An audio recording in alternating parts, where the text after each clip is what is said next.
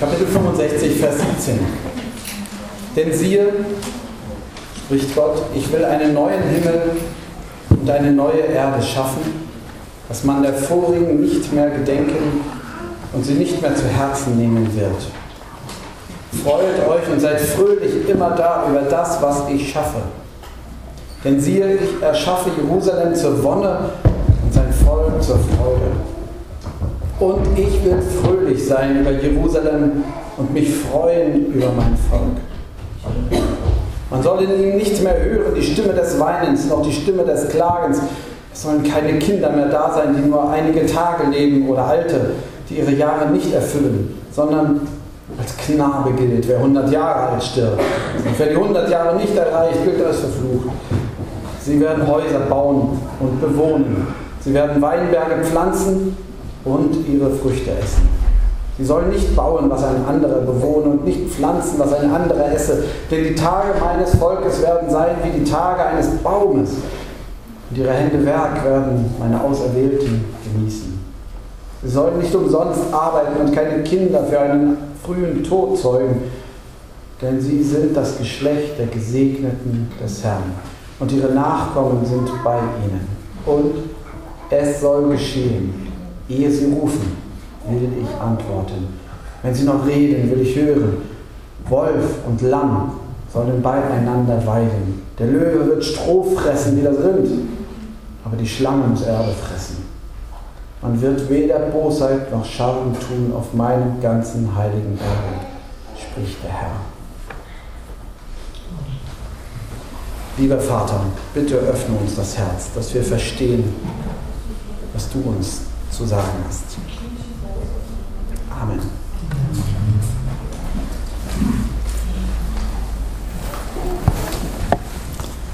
Ich weiß nicht, ob Sie Pop-Up-Bücher kennen. Also, ich habe mal eins mitgebracht. Ähm, das sind so Bücher, die man aufmacht und dann entfaltet sich da was. Ja? Plötzlich wird es 3D, eine Ebene, noch eine Ebene, noch eine Ebene. Mich haben die Dinger schon immer fasziniert. Dieses hier ist so für kleinere Kinder gemacht, deshalb relativ robust und auch bloß in drei Ebenen. Es gibt das Ganze auch mit fünf, sechs Ebenen äußerst filigran gemacht. Man kann da staunen. Man kann auch sich vorstellen, so ein Pop-up-Buch und dann noch ein Wimmelbuch. Also Wimmelbücher sind die, wo man genau hingucken muss. Ja, faszinierend. Also wenn Sie zu Weihnachten noch keinen Wunsch haben, wünschen Sie sich doch mal ein Pop-up-Buch. Ich weiß gar nicht, ob es das auch für Erwachsene gibt. Probieren Sie es mal aus. Vielleicht klappt das ja. Unser Predigtabschnitt, der scheint mir heute wie so ein Pop-up-Buch zu sein. Man klappt das auf und dann entfaltet sich auf jeder Seite mehreres. Mehrere Ebenen und hier noch was und da noch was und man guckt und denkt, oh, hier wird fertig nicht so schnell fertig. Und wenn man es so anguckt, sieht es noch etwas anders an, aus, als wenn ich so angucke. Von oben, von weit weg und so. Unser Predigtabschnitt wie ein Pop-up-Buch. Und er hat mindestens äh, vier Seiten. Das ist der Vorteil von diesen Dingern, die haben nicht ganz so viele Seiten. Äh, die erste Seite ähm, könnte heißen Jesaja? Fragezeichen. Die zweite könnte heißen Gott? Fragezeichen. Die dritte neue Schöpfung? Fragezeichen. Und die vierte Trost? Fragezeichen. Ich, ich habe viel Zeit gehabt zum Nachdenken. Ähm, es könnte etwas komplex werden, was man schon an den Fremdworten merkt. Wir werden uns nicht alle Seiten angucken können, aber wenigstens so einen kurzen Blick drauf werfen. Die erste Seite, Jesaja, Fragezeichen, das ist das Vorwort eigentlich. Und ich habe schon öfter was zu Jesaja gesagt. Aber trotzdem ist es, glaube ich, hilfreich, das im Hinterkopf nochmal zu haben. Wir schlagen also das Buch auf auf der Seite Jesaja. Wer war das nochmal? Der große Prophet. Sofort poppt es auf. Der große Prophet, 738 vor Christi Geburt, berufen zum Apostel, äh, zum, zum Propheten, nicht Apostel, zum Propheten berufen. Einer der ganz Großen. Und und dann sehen wir, dass in dem Buch aber plötzlich ganz viel Geschichte auftaucht. Da sind die großen Krisen und Katastrophen Israels. 722. Die Assyrer, Weltmacht damals, rennen über das Nordreich hinweg und machen es zunichte. 701. 701 kommen die gleichen, die gleiche große Macht und, und wird vor Jerusalem zum Stoppen gebracht. 100 Jahre später, 100 Jahre später, mittlerweile ist Babylon die Weltmacht und sie überrennen wieder den Landstrich und es kommt zur großen Katastrophe. Jerusalem wird erobert und schließlich noch wieder zehn Jahre später dem Erdboden gleichgemacht. Der Tempel, der Mittelpunkt des Glaubens des jüdischen Volkes ist dahin. All das taucht hier auf. Und dann die Verbannung die Verbannung in Babylon, manche auch noch woanders, in Ägypten und so. All das taucht hier auf in Jesaja. Geschichte über Geschichte und dann die Begnadigung. Dann der große Wechsel an der Macht, Babylon weg, Perser kommen, Kyros der Große, auch der taucht auf in dem Buch. Und noch eine Schicht und noch eine. Und manche entdecken sogar hier noch eine Schicht, sogar die Griechen, als, als Alexander die Weltherrschaft übernimmt. Auch der taucht hier auf. Jesaja, wer war Jesaja? Der alte Prophet, ja, von dem stammt das ursprüngliche Wort. Und dann bewahrt in seinen Schülern und dann aufgelebt. Man könnte sagen, wie, wie schriftgelehrte Prophetie. Schriftgelehrte Prophetie. Leute, die die alten Worte in ihre Zeit hineingesprochen, belebt haben, vielleicht immer im, gar nicht in der Öffentlichkeit, aber doch weiterentwickelt und weitergesprochen. So ist das Wort Gottes, die Verheißung lebendig geblieben. All das poppt auf, wenn wir das Vorwort nehmen. Das müssen Sie jetzt nicht wiederholen können. Aber, aber so ungefähr. Wir haben hier 400 Jahre in einem Buch das gleiche Wort in verschiedenste Zeiten hineingesprochen. Und mit Jesaja 65 sind wir ziemlich weit hinten. Keine Ahnung, ob hier noch die Perser oder die Griechen sind, das ist nicht ganz so wichtig. Aber wir merken, durch die verschiedenen Zeiten, und zwar durch Zeiten, die nicht steil bergauf gehen, sondern oft in ganz tiefe Täler hinein bleibt das Wort Gottes erhalten. Nun klein, damit wir nicht denken, was soll das hier mit unserem Abschnitt zu tun haben? Man merkt es daran, dass hier ganz viel zitiert wird. Ah, da wissen wir doch, der Wolf und das Lamm, das kennen viele. Zu Weihnachten wird das gelesen. Die große Verheißung. Jesaja 11 tauchte sie schon auf. Ah, da mit den Häusern, die sie bauen und wo andere drinnen wohnen. Das taucht im fünften Buch Mose auf, in einem berühmten Kapitel 28 wo es um Fluch und Segen geht. Diese große Not, dass jemand etwas anpflanzt und dann vom Krieg hinweggerafft wird und andere die Früchte essen. Schöpfung hatten wir. Gott schafft etwas. Spielt auf das erste Buch Mose an. Oder die Schlange, die die, die Erde fressen wird. Erste Buch Mose, Kapitel 3. Überall, das ganze, der ganze Abschnitt durchzogen wie Schriftauslegung, eine Auslegung der Heiligen Schrift. Und zwar um das Wort der Prophetie Jesajas, das Wort Gottes in dieser Zeit zum Leben zu erwecken. Okay, das reicht vielleicht. Ja, Vorwort, genug des Vorworts. Zweite Seite und wieder poppt ganz viel auf. Gott.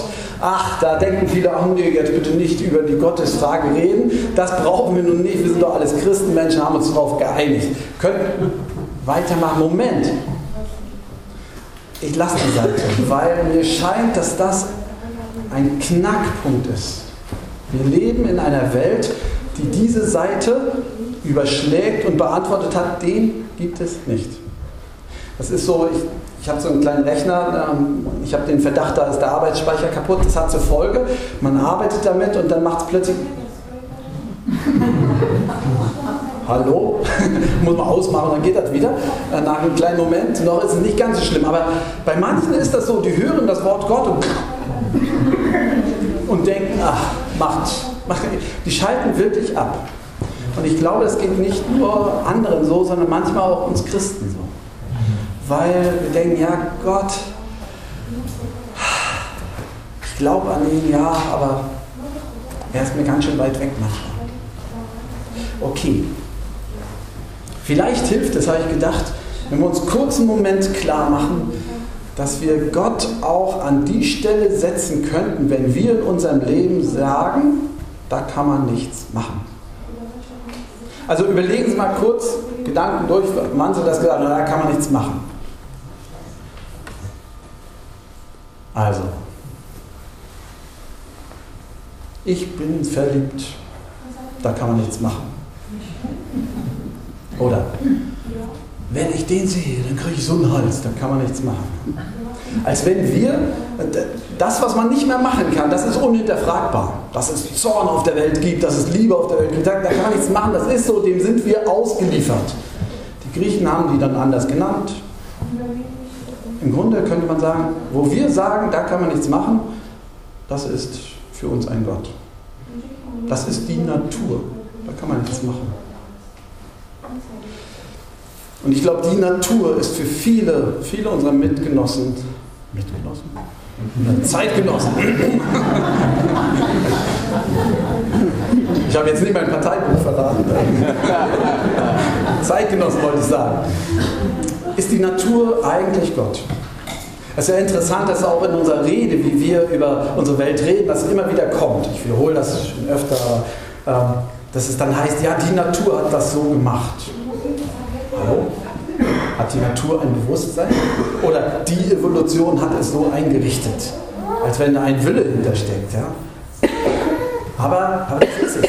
Die Natur, da ist nichts mehr zu hinterfragen. Hinter, hinter, von der Sonne sind wir abhängig und genauso von der Natur, da geht nicht weiter. So. Und jetzt kommt die Bibel und sagt, hinter der Natur, hinter der Sonne, hinter all unseren Gefühlen und Trieben, hinter dem allen steht einer, der sprach und es war. Und er sah und es war sehr gut. Hinter der Natur, die Natur ist nicht das Letzte, sondern dahinter steht ein Wille. Einer, der gesprochen hat, ein Wort. Darum ist die Natur nicht einfach nur ein S, das wir zu erforschen haben und zu fragen, wie wir das am besten noch für uns nutzbar machen, sondern es ist geschaffen und alles, was wir erleben in dieser Welt, wartet auf Antwort. Einer hat gesprochen und wartet auf Antwort. Es ist ein Unterschied, ob ich sage, die Natur ist das, da kann man nichts mehr machen, oder ob ich sage, hinter dem steht Gott und da kann ich nichts machen, außer Antworten. Und die Antwort auf mein Leben, dass ich morgens aufstehe, dass ich mich bewegen kann, dass ich noch was hören kann, dass ich noch was sehen, schmecken, riechen kann, die Antwort darauf ist Danke. Der Natur brauche ich nicht Danke zu sagen. Aber die Bibel behauptet, es ist die Welt geschaffen durch das Wort. Wir sagen heute von unserem Gefühl her, na, Gott kann man nicht beweisen, aber wir behandeln die Natur so, als wenn sie das Letztgültige ist. Es ist so, als wenn wir sagen, Götter, die wirklich zählen, die muss man nachweisen können. Und Israel hat schon immer Ärger damit angerichtet, dass sie gesagt haben, unseren Gott kann man nicht sehen und man kann ihn nicht beweisen. Doch ist er da. Er hat gesprochen und er wartet auf unsere Antwort. Warum sage ich das? Weil das dahinter steckt. Wenn wir das ausblenden, dass diese große Behauptung, hier ist ein Gott, der uns geschaffen hat, die durchzieht diesen ganzen Abschnitt und sie ist der Grund für jeden Trost. Wenn wir das einfach überblättern, dann kommen wir nicht weit.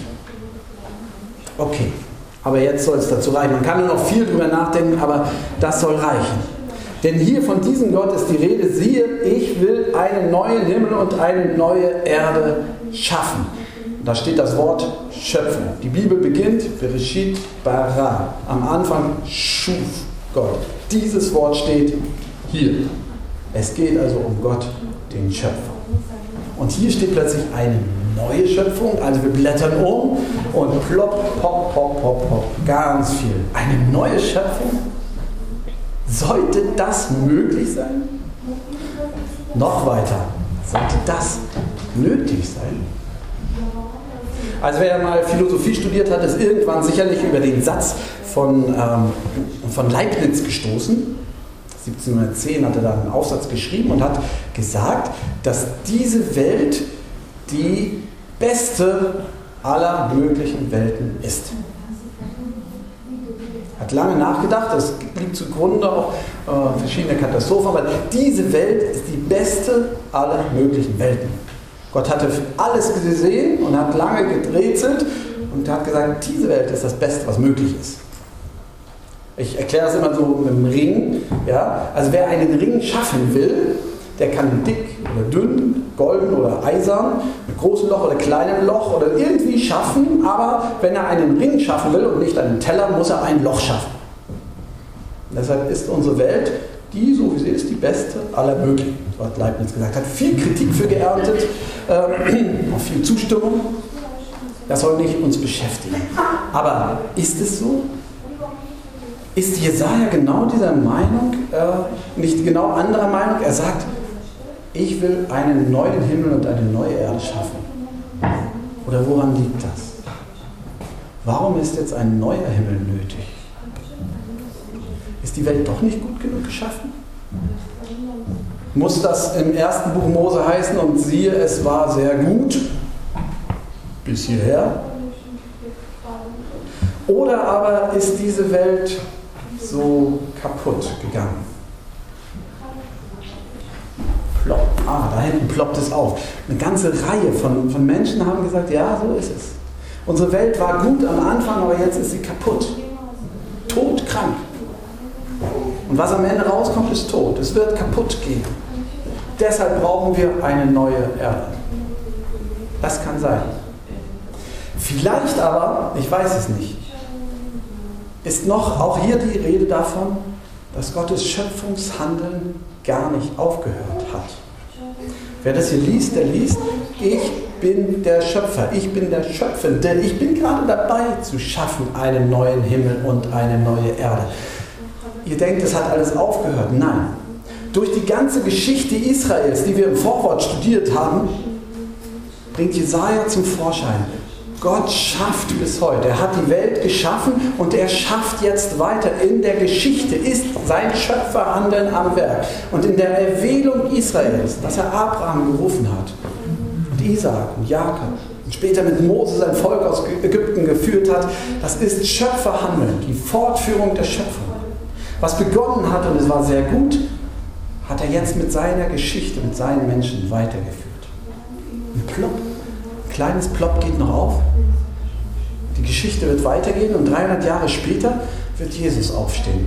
Und er wird Jesaja lesen, die Jesaja-Rolle, und sagen: Dieses Wort ist heute vor euren Ohren in Erfüllung gegangen. Und die Leute werden staunen und sagen: äh, ist das nicht der Zimmermanns Sohn? Woher hat er die Vollmacht? Er hat Vollmacht und redet nicht wie unsere Schriftgelehrten. Die schriftgelehrte Prophetie. Nee, nee, nee, nee. Hier redet einer mit Vollmacht. Ist hier mit Jesus etwas ganz Neues, die Schöpfung, an ihr Ziel gekommen? Neue Schöpfung. Gott verheißt eine neue Schöpfung. Wer weiß, um den tödlichen Schaden zu heilen oder weil es von Anfang an sein Ziel war, mit uns Menschen die Schöpfung zu vollenden und in Jesus an sein Ziel gekommen ist. Und zwar als Jesus tot war und er ihn aus dem Grab rief. Und dass Jesus dann zu den Einzelnen ging, zu Petrus, Maria und ihn sagt, ich liebe. Da ist die Schöpfung an ihr Ziel gekommen, die neue Schöpfung Realität. Wir könnten da noch viel weiter machen. Hier sehen Sie und da und da. Ja, wir blättern um. Trost. Dies wird zum Trost im Volk Israel zugerufen. Oder vielleicht auch zugeschrieben. In den gelehrten Stuben und von da aus in die Familien hinein. Vielleicht gar nicht öffentlich, aber doch mit großer Wirkungskraft. Gott sagt, ich will einen neuen Himmel und eine neue Erde schaffen. Und was ihr seht, ihr dachtet, es geht bergauf. Jetzt, wo wir zurückgekehrt sind, der Tempel wieder eingerichtet ist und wieder Gottesdienste sind und doch ist alles so jämmerlich. Aber Gott ist noch dabei. Er schafft etwas Neues. Gebt bitte nicht auf. Er ist dabei, freut euch und wird fröhlich, er wird fröhlich sein über euch, über Jerusalem und über euch. Und dann, man wird nicht mehr das Weinen hören. Und es wird keine Kinder mehr geben, die als Kinder sterben müssen. Das sollte nicht sein. Und es kommt die Zeit. Und die Leute werden alt werden. Ja, alt wie ein Baum. So möchte ich nicht nur werden, sondern so verheißt es nicht der Dichter, sondern der Prophet. Das haben sich die Pudis vielleicht nicht getraut zu singen. Sie werden Häuser bauen und bewohnen. Ja, so wird es sein. Sie werden Weinberge pflanzen und ihre Früchte essen. Das wird die Verheißung sein. Merken Sie was? Das sind Verheißungen, die sehr innerweltlich sind. Da geht es noch gar nicht um das ewige Leben. Da geht es um das, was jetzt hier ist. Und ich habe gedacht, Mensch, da sind wir aber dicht dran. Es gibt immer mehr Hundertjährige in unserer Gemeinde. Die Kindersterblichkeit ist um ein Vielfaches zurückgegangen. Unglaublich. Wie viel von Ihnen haben schon geerbt? Wir, wir können die Früchte unseres Lebens und sogar die unserer Eltern genießen. In was für einem super Zustand leben wir hier. Und trotzdem ist das an sich nicht das Tröstliche. Und tröstlich wird es da, wo ich erkenne, das ist von Gott geschenkt. Darum antworte ich ihm. Und dann, wenn ihr noch redet, werde ich hören, wo dieses Gespräch wiederkommt, wo ich meinen Dank Gott geben kann und er wird mir zurückgeben und wird wieder mir ins Herz reden. Da werde ich genießen können, dass ich 100 werde. Obwohl ich gar nicht so alt werden möchte. Hm. Aber das ist ein anderes Pop-up-Bild, das lassen wir noch. Ja? Aber verstehen Sie, der Trost der Trost erwächst nicht einfach aus der Tatsache, dass wir immer älter werden und nicht mal als Kinder sterben, dass wir immer reicher werden. Der Trost erwächst daraus, dass Menschen erkennen, in den ganzen Wirren der Geschichte erkenne ich Gott, den Schöpfer, der bis heute in der Geschichte schafft und ich darf ihm Danke sagen. Und aus diesem Danke wächst eine Antwort, eine Verantwortung, dass ich auch leben kann, so wie es ist dass hier sind vielleicht nur die, ein kleiner Kreis von Menschen gemeint, die auf Gottes, Antwort, äh, Gottes Wort antworten und ihm reagieren. Und daraus wird etwas, was zu Gottes Lob ist und was ein Leben daraus entsteht, das man genießen kann. Und dann kommt hier ganz am Ende plötzlich dieser Knackpunkt, wo man sagt, jetzt geht es aber doch nicht mal nur um diese Welt, und es soll geschehen, ehe sie rufen, will ich antworten. Wenn sie noch reden, will ich hören. Wolf und Lamm sollen beieinander weiden. Manche deuten das auch einfach als Verheißung in dieser Welt. Die Wölfe sind immer die Herrschenden und die Lämmer sind immer die Unterdrückten. Und sowas wird es nicht mehr geben. Aber vielleicht ist hier doch davon die Rede, dass, dass etwas ganz neu geworden ist in dieser Schöpfung. Und dieses ganz Neue, das kann eigentlich nur durch Jesus zur Vollendung kommen. Davon bin ich überzeugt. Erst da, wo Menschen aufhören, alles in dieser Welt für sich zu erwarten, wo sie in Verantwortung vor Gott sogar wagen können, ihr Leben einzusetzen, erst da kann Gottes neue Welt wirklich sich Fuß und Bahn brechen. Fuß greifen und Bahn brechen. Darum komme ich zum Schluss. Wir klappen das zu. Nachdem wir Jesaja angeguckt haben, gefragt haben, wer dieser Gott ist. Gefragt haben, ob diese neue Schöpfung, wie sie denn aussieht. Und gesehen haben, dass dort Trost drin steckt für uns. Wenn wir, wenn wir nämlich Gott dankbar antworten mit unserem Leben, dass er der Schöpfer ist. Wenn wir uns berufen lassen zur Verantwortung und wenn wir uns davon nicht beschränken lassen, dass unser Tod die Grenze ist, sondern sagen, ich gebe und verzichte, damit dein Wille hier Bahn bricht sich. Dann sind wir da, wo, wo Jesus am Kreuz gestorben ist und wo am dritten Tag das Grab leer war. Das ist Trost. Und der Friede Gottes, der höher ist als all unsere Vernunft, der bewahre unsere Herzen und Sinne in Christus Jesus, unserem Herrn. Amen.